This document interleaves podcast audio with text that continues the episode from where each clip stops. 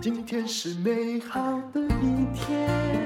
欢迎收听人生实用商学院。今天呢，我要来讲稻盛和夫的一个哲学，其实也不是哲学，这是他经营公司的一个实学。这本书就叫《实学》，那是天下财经的一本书哦，也是一本畅销的纪念版。我觉得，如果你想要做生意，有一些商学的概念的话，跟稻盛和夫学真的挺不错的。那实学它的小标题叫做“及时去发现营收虚胖的征兆，打造高收益企业的财务管理原则”，所以里面有很多是讲企业的。那么你应该知道。稻盛和夫啊，他是日本的经营之神啊。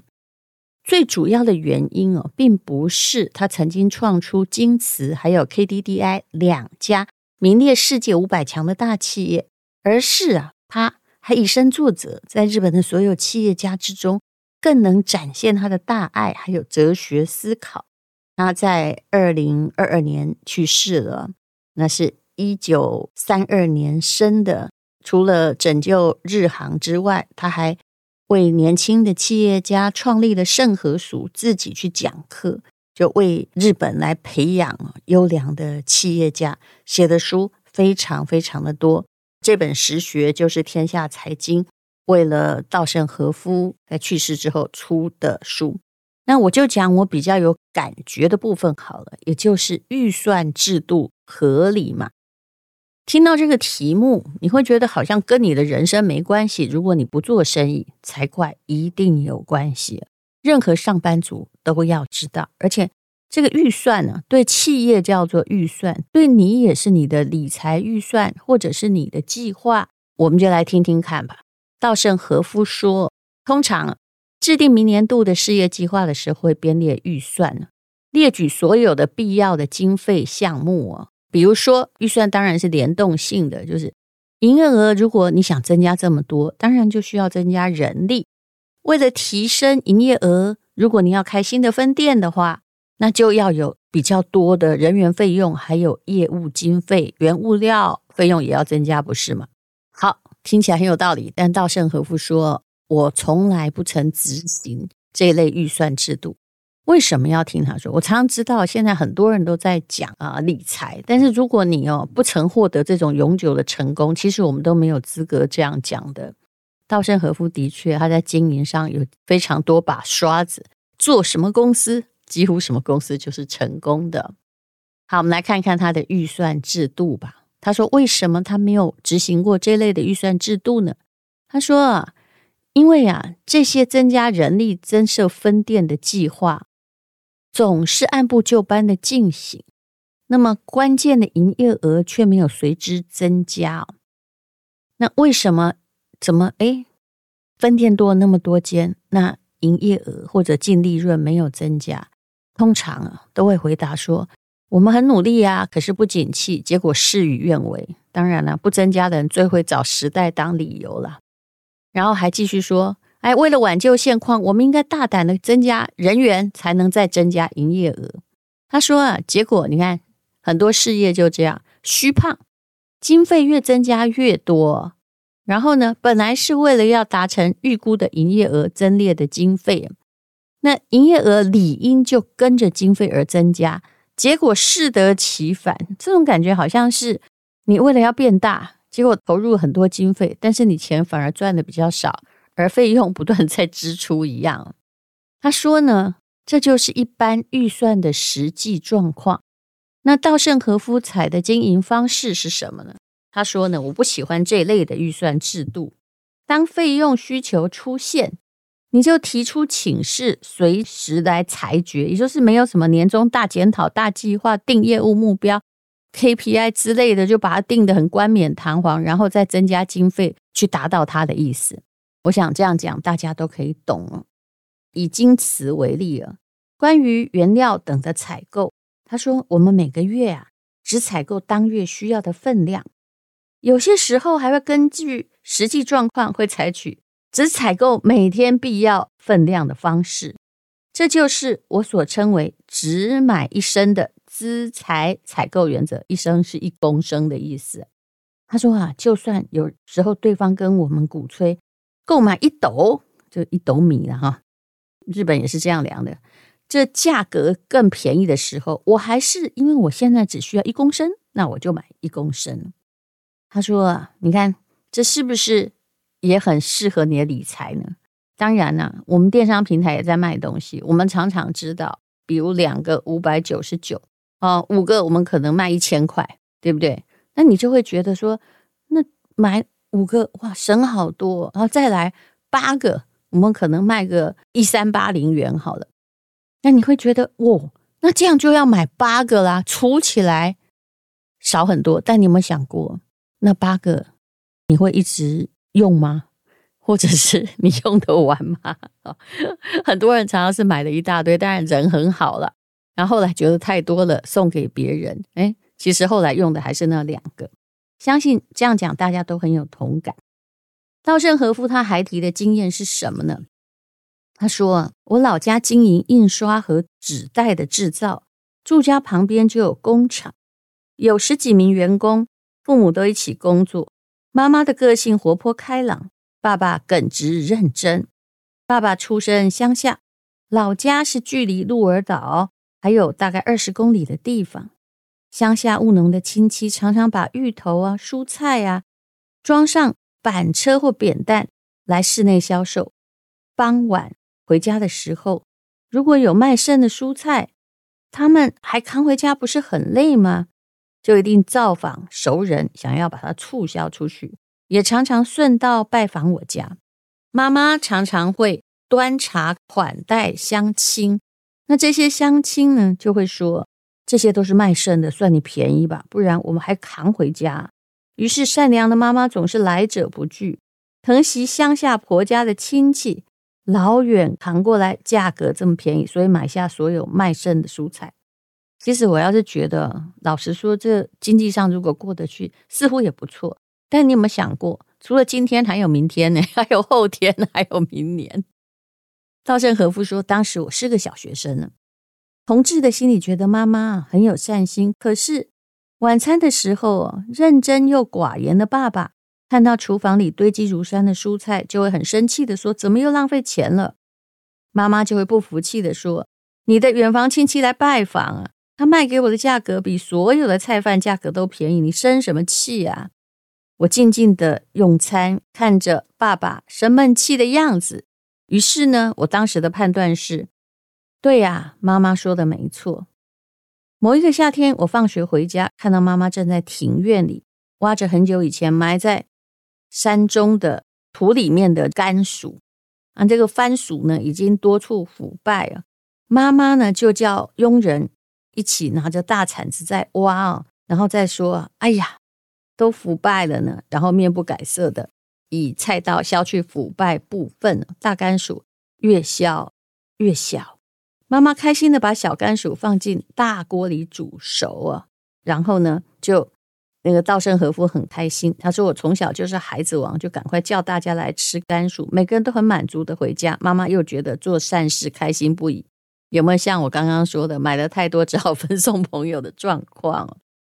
不过稻盛和夫这时候又有另外一个想法，说：哎呦喂啊，我知道爸爸生气的理由，这种媳妇会拖垮一个家庭。”孩提时代的经验，嗯，这对做生意是很重要的。我哪天也来告诉大家，我小时候最喜欢去菜市场，我跟我阿嬷到底学会多少事情哦。他说，让我看到呢，大量采购比较便宜，但事实上并非如此。人类对于买越多越便宜的时候，总是不知不觉地买下不必要的分量，结果胡乱使用，毫无节制哦。可是呢，如果你手中只有必要分量，就会审慎使用。那所以当下呢，他决定公司只需要一公升就买一公升，因为我牢记着当下采购的重要性。在创立京瓷的时候，立刻劝说会计经理采取只买一公升的原则。可是会计经理跟我坚持说，这种论调是违反经营学以及会计的常识。为什么？这我大概可以理解，因为大家都说规模经济嘛，那规模采购的话，每一个个体才会便宜啊。他说，全世界的所有经济经营学或会计学的书哦，只会叫你要把采购的东西降下来啊。没有人要要这样子哈，要马上买当天需要的，一定比较贵。我还是不服输，继续主张说，我才不管那些常识呢。我们公司就是只要去采购需要的分量。所以你说稻盛和夫经营事业成功是个老好人吗？呃，他的确是个好人，但是也不能够没有原则啊。他说极力反对的会计经理，心不甘情不愿的依照办理，慢慢的。他发现了其中的道理，也就是没有浪费，只采购当下所需的分量，看似价格昂贵，但是员工会养成小心使用的习惯。你有没有发现，每次买一头拉骨的那个人，基本上都是存不下钱的人呢？他说，没有多余的货品，就不需要仓库；没有仓库，就不需要仓储管理，更不必支付仓储利息。核算这些成本花费更符合经济效益。他说，像金瓷以前是做陶瓷，那后来当然是跟做奇美那样的东西哦。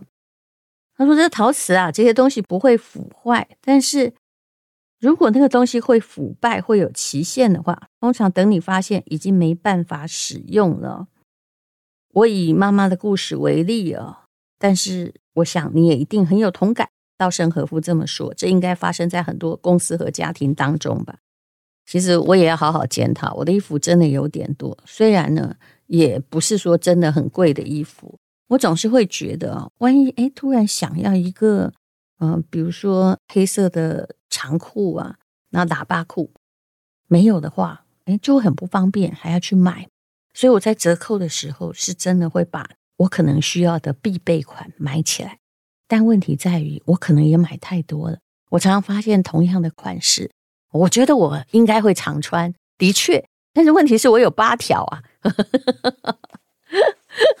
我不是一个颜色，就八个颜色同样的这样子买，不是的，而是我只要看到我平常喜欢的那个穿的样子的东西，比如说西装外套，我有很多件呢，明明都是黑的，我为什么需要这么多？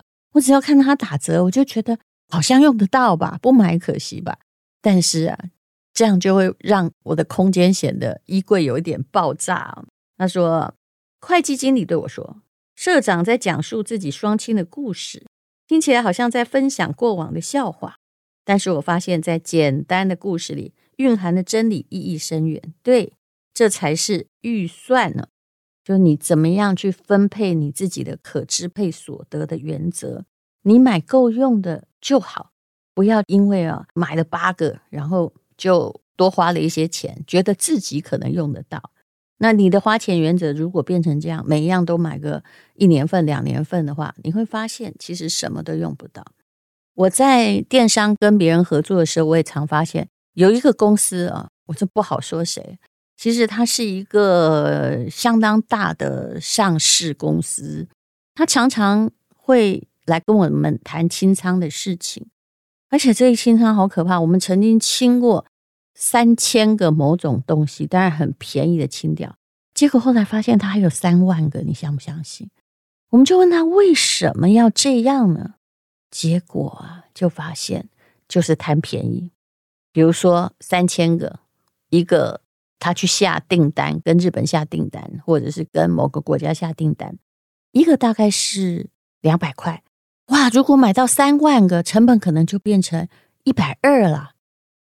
所以他们就越买越多。但问题是你有这样销售能力吗？到了最后，我看到他们的东西常常就是剩六个月以下，才心不甘情不愿要用比成本哦，大概跟成本差不多或更低更低的价格出售。因为这时候你不出售也不行了，不出售会变废物。当然，这样的公司。好过于那些哦，到了过期才想要出售的公司。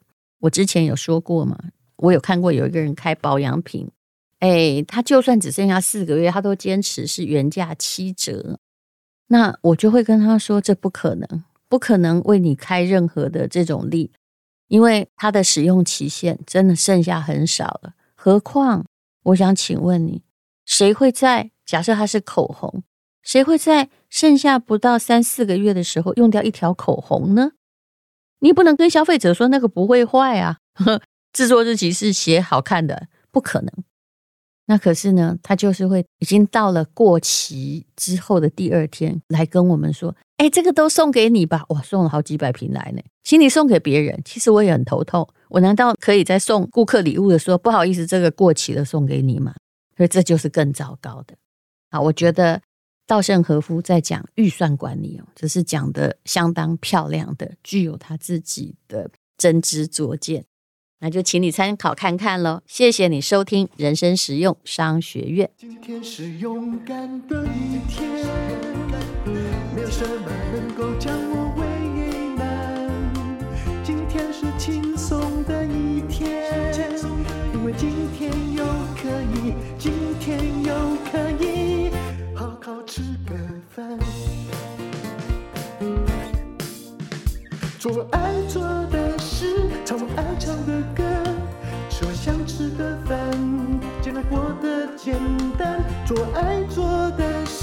唱我爱唱的歌，吃我想吃的饭，尽量过得简单，尽量过得。